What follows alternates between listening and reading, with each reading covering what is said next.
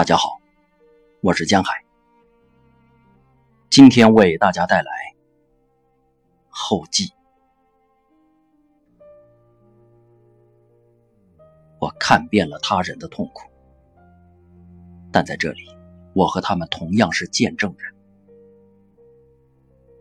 这个事件是我人生的一部分，我就活在其中。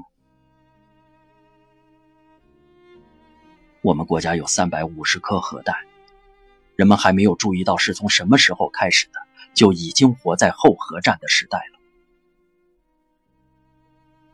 现在，人们因为其他的战争来到这里，上千名俄国难民从亚美尼亚、格鲁吉亚、阿布哈兹、塔吉克斯坦、车臣等地涌入。这些人从有枪声的地方来。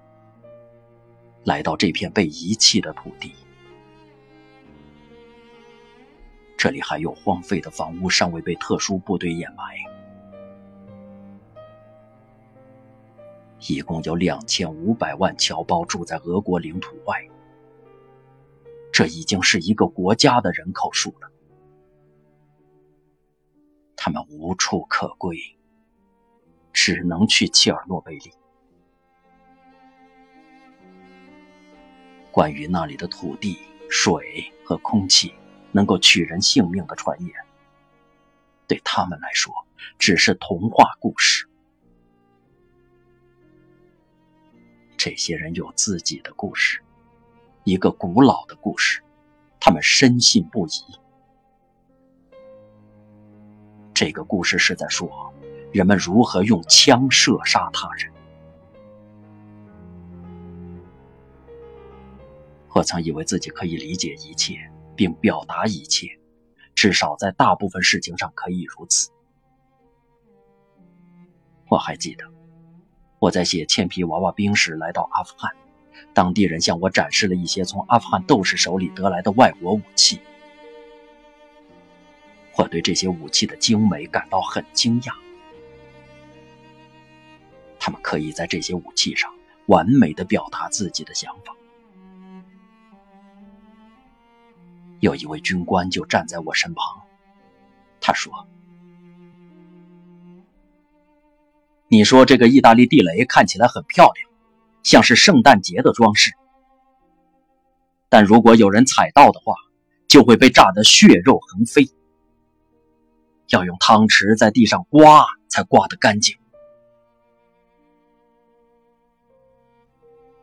当我坐下来写这一段的时候，我开始思考。这是我该写的吗？我是在伟大的俄罗斯文学的浸染中长大的，我认为作品的尺度可以更辽阔，所以我把这一段血肉横飞的情节写了下来。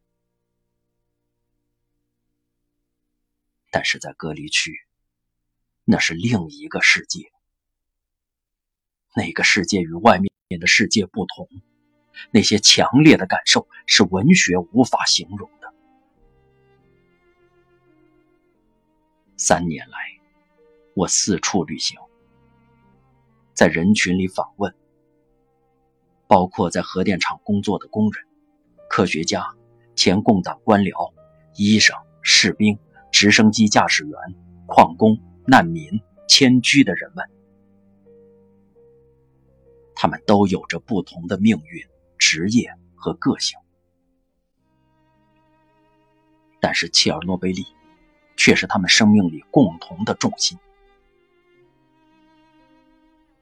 这些人不过是平凡人，却必须面临最艰难的问题。我时常觉得，简单和呆板的事实，不见得会比人们模糊的感受、传言和想象更接近真相。为什么要强调这些事实呢？这只会掩盖我们的感受而已。从事实当中衍生出的这些感受，以及这些感受的演变过程，才是令我着迷的。我会试着找出这些感受，收集这些感受，并将其仔细保护起来。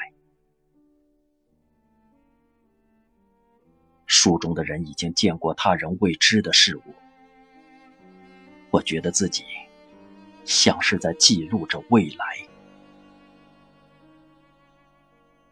斯维特兰娜·阿列克谢耶维奇。